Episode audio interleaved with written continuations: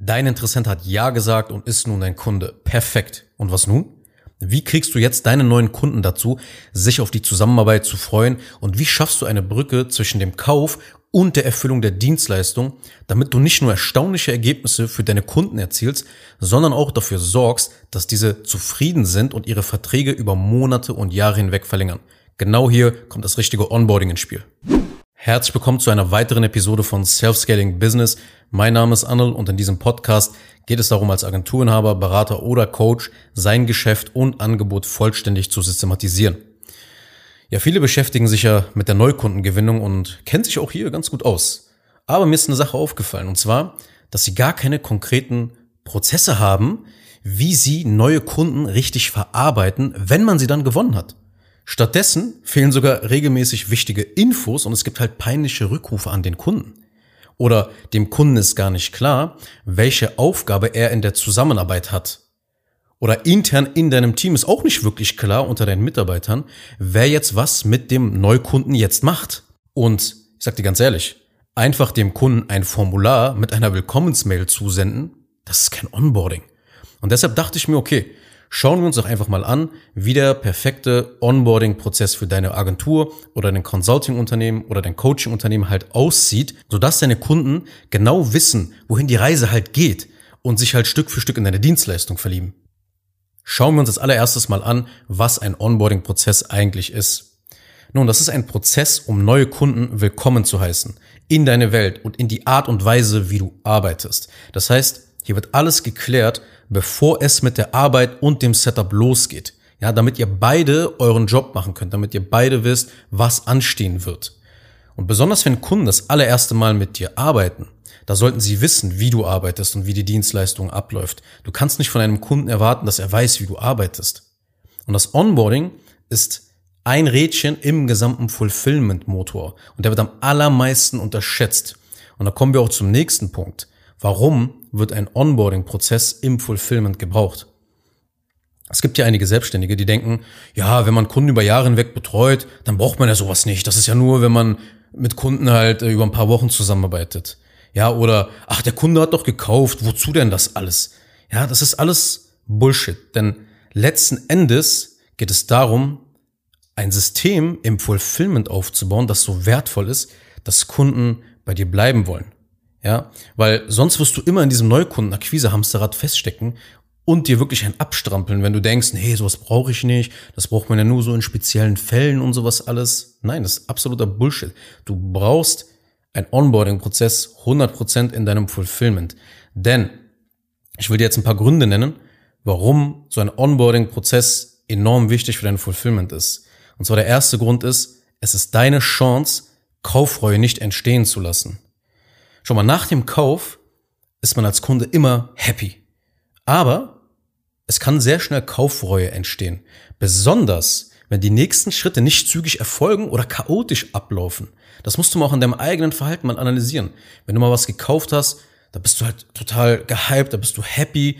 Aber wenn jetzt irgendwie das Paket jetzt mal 14 Tage, 21 Tage braucht, bis es bei dir ankommt, da macht sich schon so ein komisches Gefühl bei dir bemerkbar. Und genauso ist es aber natürlich auch mit anderen Produkten, mit Dienstleistungen natürlich genauso.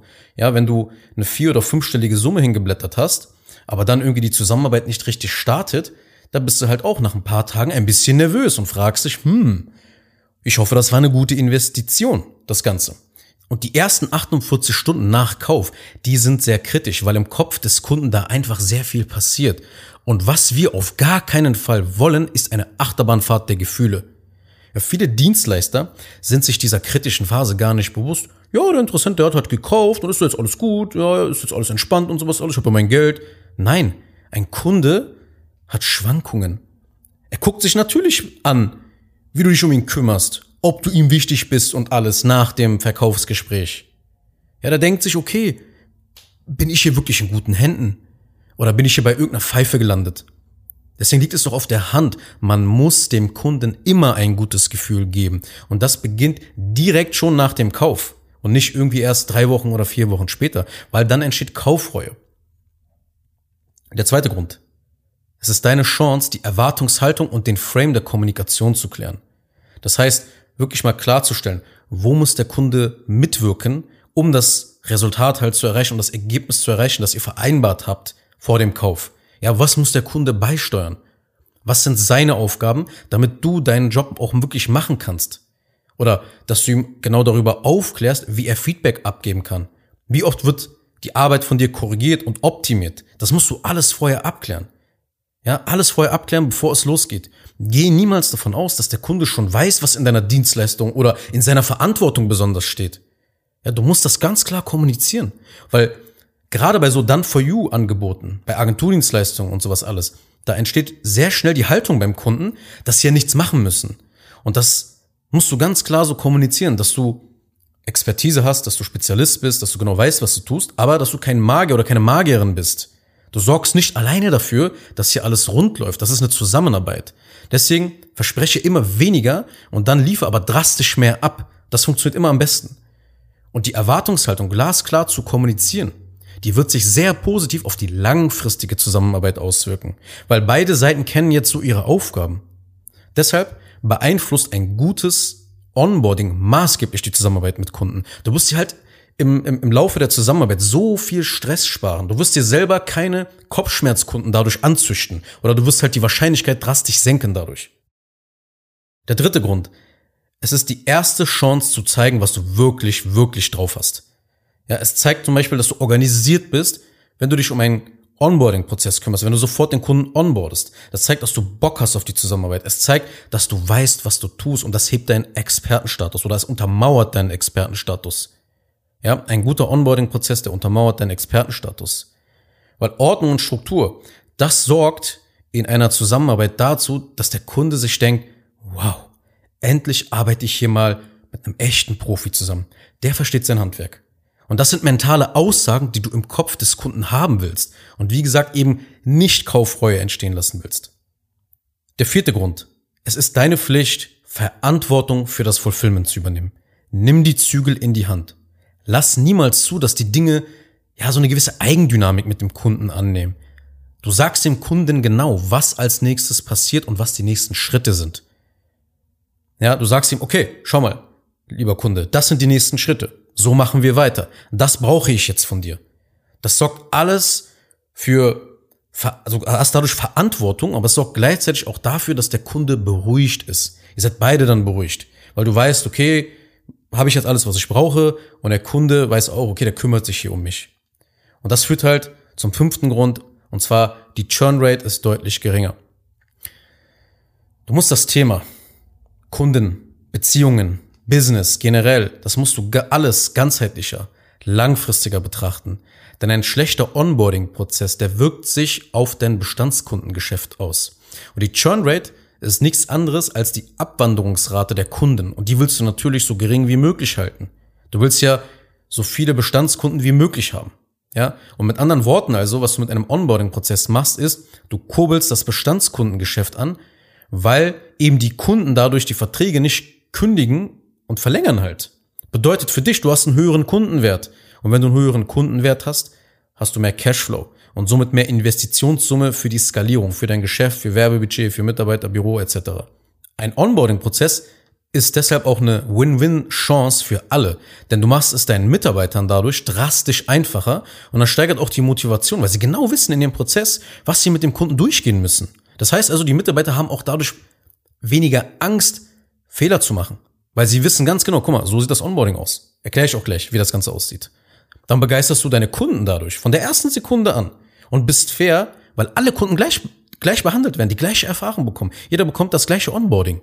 Dein Tagesgeschäft läuft so effizienter, weil je mehr die Prozesse klar definiert sind und vorhanden sind, desto mehr Zeit spart dein Geschäft ein, weil die Mitarbeiter dadurch schneller arbeiten. Zudem werden die Fehler reduziert. Es wird also weniger vergessen. Ja, weil nichts ist in dem Onboarding, in der Onboarding-Phase schlimmer, als wenn du sechs, sieben, acht Mal irgendwie irgendwelche Accounts nachfragen musst beim Kunden. Das macht einfach keinen guten Eindruck.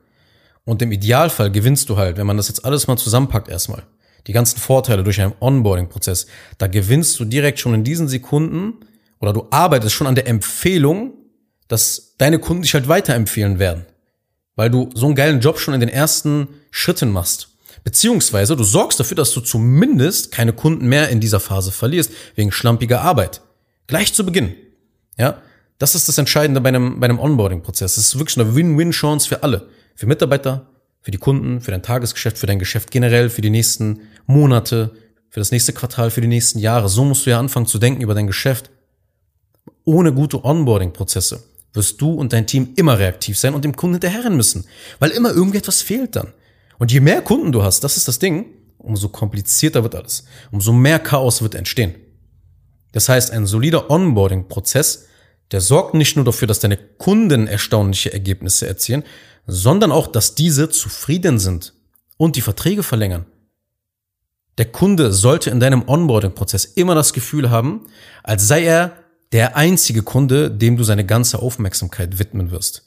Das weiß ja natürlich, dass es nicht in der Realität der Fall ist, aber der Onboarding-Prozess, der muss so geil sein, so sich normal anfühlen, dass der Kunde denkt, wow, was für ein Profi, ich arbeite jetzt mit dem zusammen, der gibt mir voll seine Aufmerksamkeit. So, jetzt aber in der Realität gibt es zwei große Fehler, die im Onboarding gemacht werden. Nämlich Fehler Nummer eins, das Onboarding, das findet viel zu spät statt. Schau mal, wenn du zu lange wartest, geschieht genau das Gegenteil. Es entsteht nämlich Kaufreue statt Begeisterung, statt Empfehlung. Ja, weil natürlich, wenn ein Kunde bei dir Kunde wird und gekauft hat und er merkt schon, okay, das war ein geiles Beratungsgespräch, das Onboarding lief geil, dann fängt er immer an, schon seinen Freunden, Freundinnen, ähnliche Selbstständige etc., der erzählt dann denen ein bisschen was davon. Der sagt vielleicht noch nicht, okay, das ist richtig geil, komm auch mal hier rein, aber er fängt schon mal an, ja, das war echt gut und so, wir hatten echt gutes Gespräch und das Onboarding lief auch schon sehr geil. Ich bin schon mega gespannt, was daraus passieren wird. Ich werde dich auf dem Laufenden halten. So, da fängt man schon an, an einer, ich sag mal, Empfehlung zu arbeiten. Aber wenn du Fehler Nummer eins begehst, das Onboarding zu spät machst mit diesem Kunden, dann entsteht Kaufreue. Das Genau das darf nicht passieren. Direkt nach dem Kauf. Weil dieses Gefühl, das zieht sich dann durch das gesamte Fulfillment durch.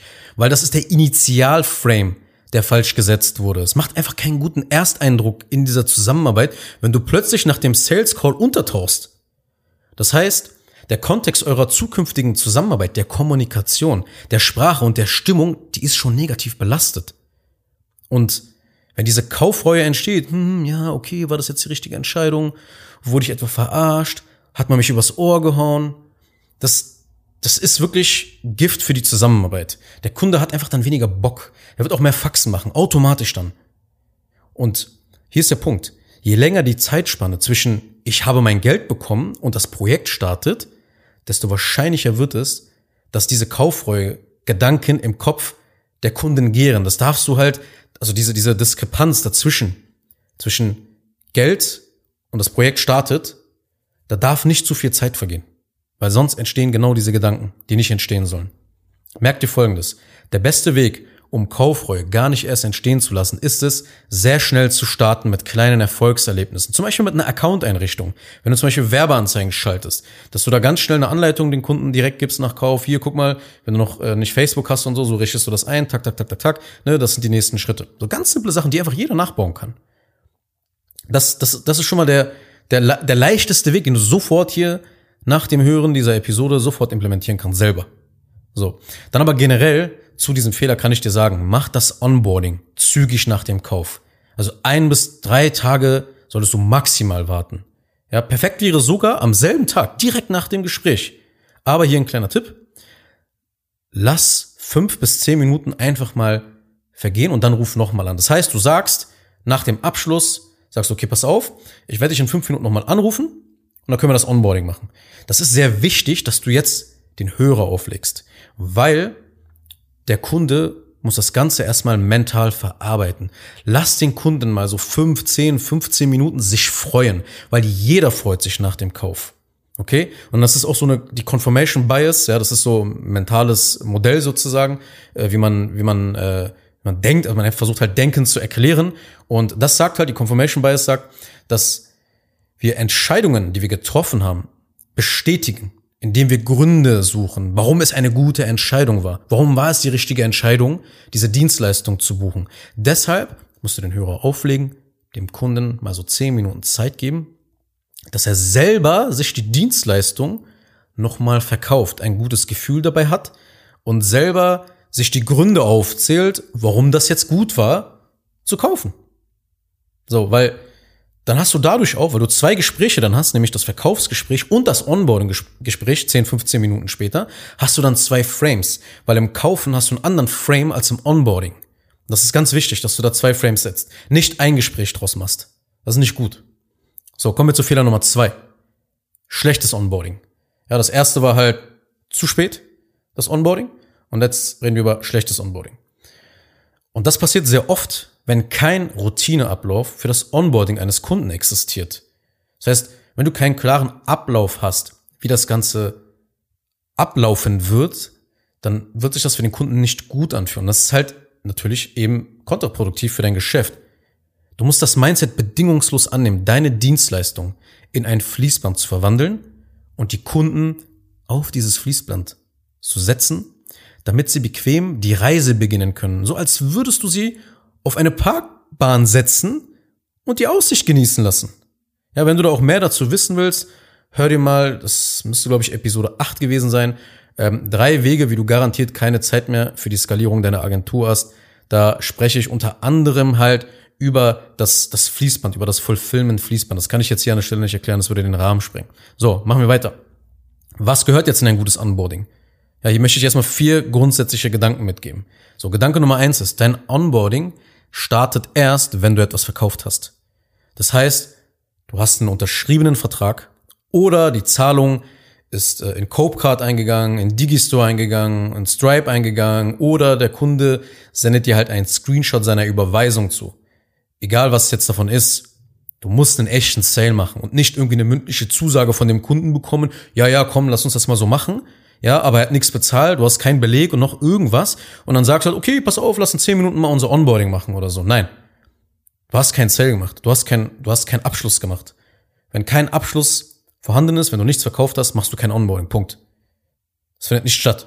Das ist der Gedanke Nummer eins, was in ein gutes Onboarding gehört.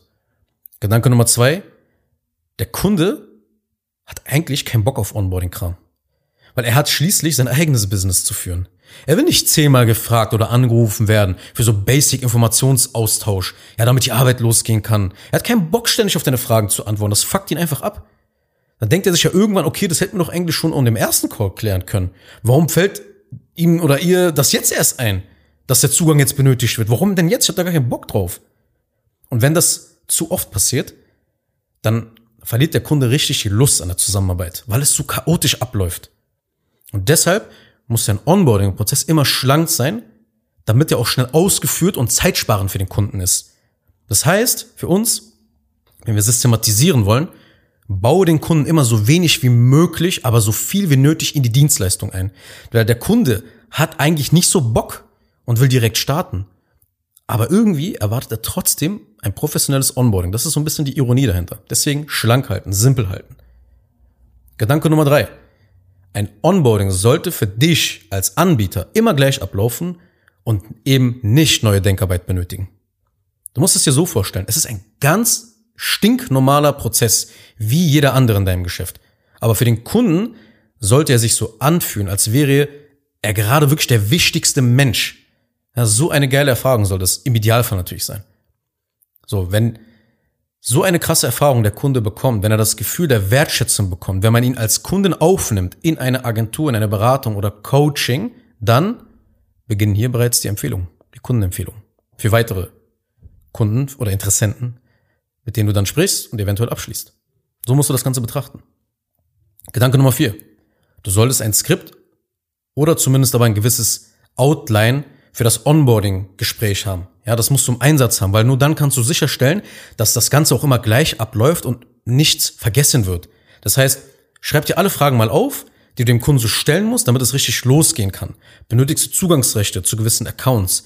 Werden Fotos oder werden Videos benötigt? Ja, oder bei einer, bei einer Ad Agency, also wenn du Werbung schaltest und sowas alles, wurde im, im Werbekonto zum Beispiel, was häufig da passiert halt, wurde die Zahlungsmethode hinterlegt, etc., etc. Ist da alles wirklich schon mal von, von deren Seite aus gesehen, von der Seite des Kunden aus, sind da schon mal die Basics vorhanden. Ja, kurz also, was brauchst du alles vom Kunden? Das musst du dir alles aufschreiben. Was gehört jetzt in ein gutes Onboarding? Jetzt möchte ich immer sechs Schlüsselfaktoren mitgeben. Und zwar der Schlüsselfaktor Nummer eins, der in jedes Onboarding-Gespräch gehört, ist Die Regeln der Kommunikation, die müssen eindeutig geklärt werden.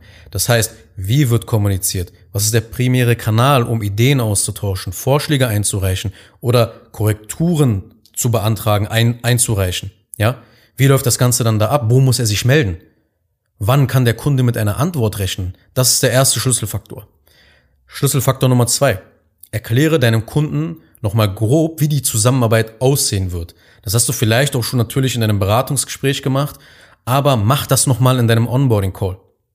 Wenn du mehr darüber wissen willst, wie sozusagen eine Zusammenarbeit aussehen könnte im Fulfillment-Bereich, dann check, wie gesagt, Episode Nummer 8 müsste das sein, weil da habe ich den sechs Schritte Fulfillment-Fließband-Prozess dir vorgestellt. Da kannst du mal nochmal reinhören und äh, da weißt du halt ungefähr, okay, so sieht eigentlich immer der Standardprozess halt aus, wenn man äh, Kunden produktiv abarbeiten will. Aber erkläre deinem Kunden nochmal diese Schritte. Geh nicht davon aus, dass er weiß, wie das Ganze ab, abzulaufen hat. Der wird sich wahrscheinlich gar nicht mehr dran erinnern, was du ihm vor 40 Minuten erzählt hast oder vor drei Tagen, je nachdem, wann das Beratungsgespräch war. Ja, sag ihm, okay, weißt du was, als allererstes setzen wir die Kampagne auf, dann schreiben wir die Ads, dann kommen die Funnelseiten, dann die Optimierung, dann korrigieren wir. Ja, dann besprechen wir die Timeline etc. Ja, gib ihm genau auch gewisse Zeitpunkte halt vor, wann wird ungefähr was gemacht, dann kann er sich viel geiler was drunter vorstellen und es entsteht, wie gesagt, nicht die Kauffreue, es entsteht immer mehr das Gefühl, okay, ich habe hier mit einem Experten zu tun. Ja, und es kommen einfach nicht dumme Gedanken hoch. So, Schlüsselfaktor Nummer drei. Lass dir Zugriffsrechte für Software und Accounts übergeben. Wie zum Beispiel Zugriffsrechte auf den Business Ad Manager, Zugriffsrechte auf Shopify oder auf Close.com, je nachdem, was du anbietest, je nachdem, was du machst. Aber du brauchst meistens in der Regel gewisse Zugriffsrechte auf Software, auf Accounts und lass dir die übergeben. Schlüsselfaktor Nummer vier, was in jedem Onboarding-Call rein muss, ist, schalte dem Kunden sein persönliches Kundendashboard frei. Das heißt, hier wird der aktuelle Status des Projektes beziehungsweise der Zusammenarbeit live dem Kunden angezeigt. Das heißt, er kann hier schnell Änderungswünsche äußern oder auf deine Fragen in so einer Art Live-Chat antworten. Ja? Und dadurch hast du halt kein E-Mail-Chaos. Oder er kann hier auf Meeting Notes, kann er zugreifen, er kann die abrufen, er kann die einsehen. Was habt ihr im Onboarding-Call besprochen? Was habt ihr im Kickoff-Call besprochen? Was habt ihr in den anderen Calls alles besprochen? Ja, je nachdem. Vielleicht habt ihr noch spontan was zwischengelegt. Aber wichtig ist es, diese Notizen auch im Onboarding-Call besonders, nicht mit Stift und Papier zu machen, sondern in einem vorgefertigten digitalen Onboarding-Formular festzuhalten. Ja, das hast du dann geöffnet am Bildschirm, wenn du den Onboarding-Call mit dem Kunden machst und du trägst halt die Sachen ein, die ihr besprochen habt. Weil so können auch deine Mitarbeiter und alle anderen halt einsehen, was besprochen wurde an dem Tag. Wie gesagt, macht das generell für alle. Ja, auch bei der Abgabe, beim Launch. Immer separat Notizen abspeichern. Solch ein Kundendashboard, das eignet sich sehr stark, wenn du halt B2B-Dienstleistungen, Agenturdienstleistungen und sowas alles anbietest, baue ich alles für meine Kunden. Aber wenn du jetzt Coaching und Training halt anbietest, da macht das nicht so viel Sinn. Da kannst du dann einfach den Mitgliederbereich, den du vielleicht hast, dem Kunden einfach mal zeigen, wie geht er damit um, wie geht er mit der Trainingsplattform um, ja, wie funktioniert die Facebook-Gruppe und das Ganze drumherum. Da würde ich in, äh, bei Schlüsselfaktor 4 eben das dann machen. Ja, da brauchst du jetzt nicht unbedingt so ein, so ein Kundendashboard, dass der Kunde dann sieht, okay, wie weit ist jetzt gerade das Setup, wie, wie läuft jetzt die Zusammenarbeit, wo stehen wir jetzt gerade und sowas alles. Ja, bei Coaching und Training ist das ein bisschen anders. So, Schlüsselfaktor Nummer 5, kläre alle offenen Fragen. Ja, das heißt, zieh natürlich nicht dein Programm einfach durch im Onboarding. So, ja, hier, ich möchte jetzt einfach nur das hier wissen und ciao. Nein.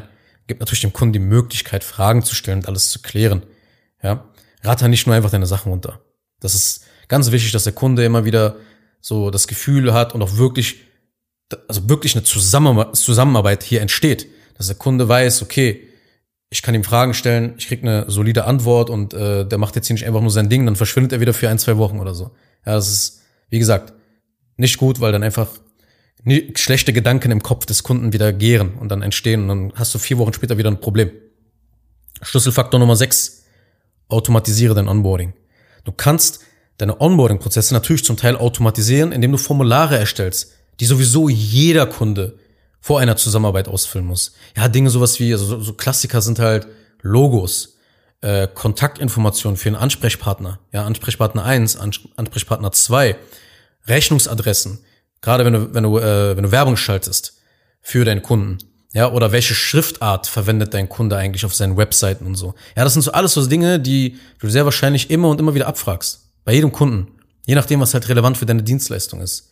Ja, und beim, beim Coaching, beim, wenn du Trainingsprogramme und sowas alles anbietest, da kannst du halt dann äh, Fragen stellen, die du jedem Teilnehmer stellen würdest. Zum Beispiel, warum hast du dich für das Coaching entschieden?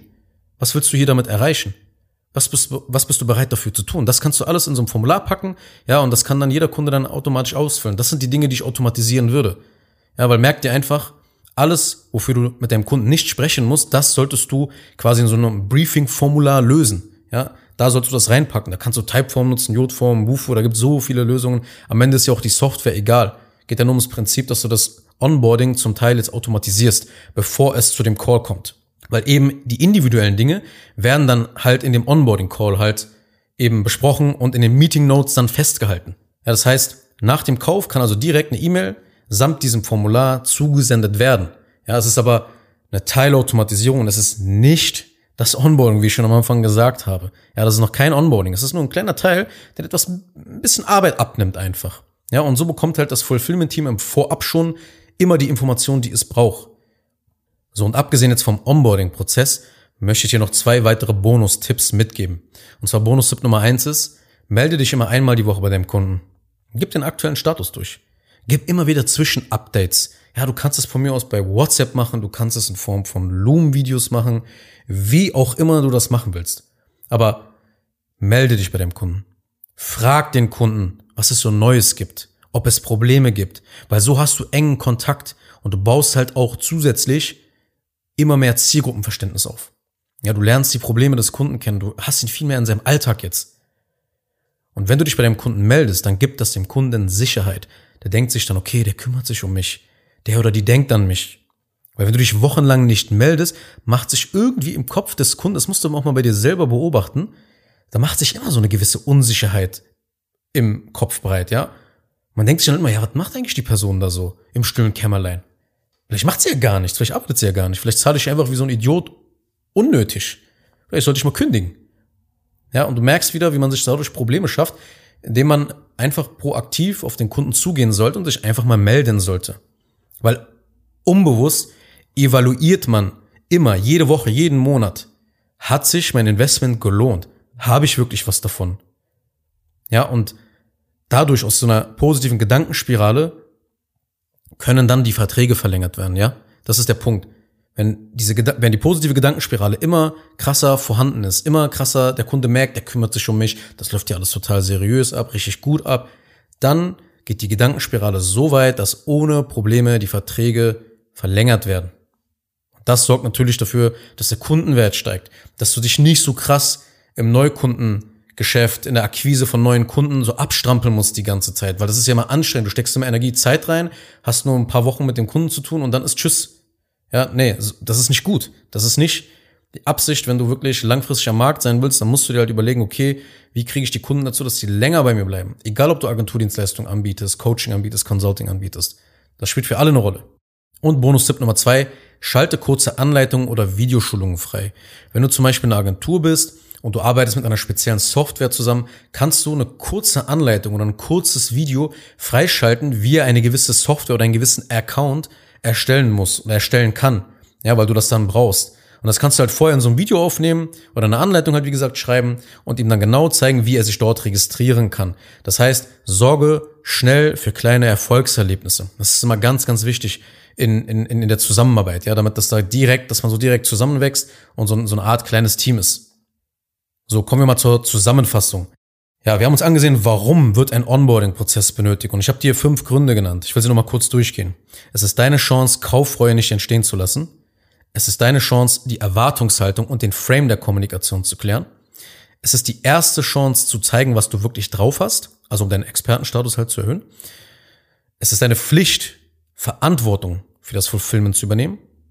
Und der fünfte Grund war, die Churn Rate, also die Abwanderungsquote der Kunden, die ist deutlich geringer dadurch, wenn du einen guten Onboarding-Prozess im Einsatz hast. Dann haben wir uns die zwei größten Fehler im Onboarding angesehen bzw. kennengelernt. Und zwar Fehler Nummer eins war, dass das Onboarding viel zu spät stattfindet. Und Fehler Nummer zwei war halt einfach schlechtes Onboarding. So, dann hast du gelernt, was in ein gutes Onboarding gehört. Ja, du hast gelernt, dass ein Onboarding erst nach dem Verkauf startet. Ja, dass der Kunde war der Gedanke Nummer zwei, kein Bock auf Onboarding hat. Ein Onboarding sollte für dich immer wieder gleich ablaufen. Das war Gedanke Nummer drei. Und Gedanke Nummer vier, du solltest immer ein Skript im Einsatz haben. damit das Onboarding sich auch immer gleich anfühlen und ablaufen kann.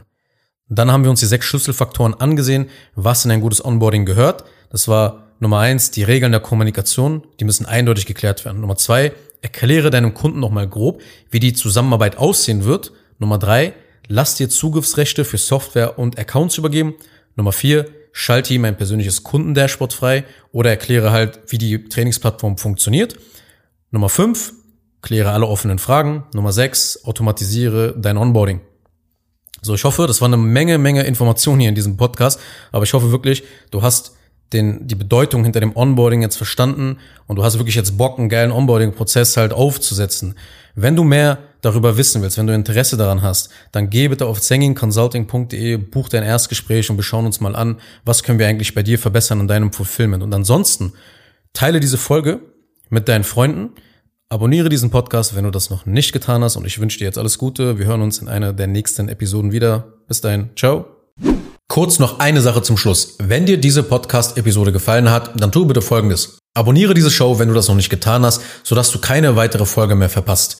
Wenn du jemanden kennst, für den diese Inhalte spannend sein könnten, dann empfehle doch bitte auch meinen Podcast weiter. Und über eine 5-Sterne-Bewertung dieser Folge auf Apple Podcasts oder auf Spotify würde ich mich natürlich auch sehr freuen. Falls du wissen willst, ob du für eine Zusammenarbeit mit mir geeignet bist, dann besuche jetzt zengin-digital.de und buche ein kostenloses Erstgespräch.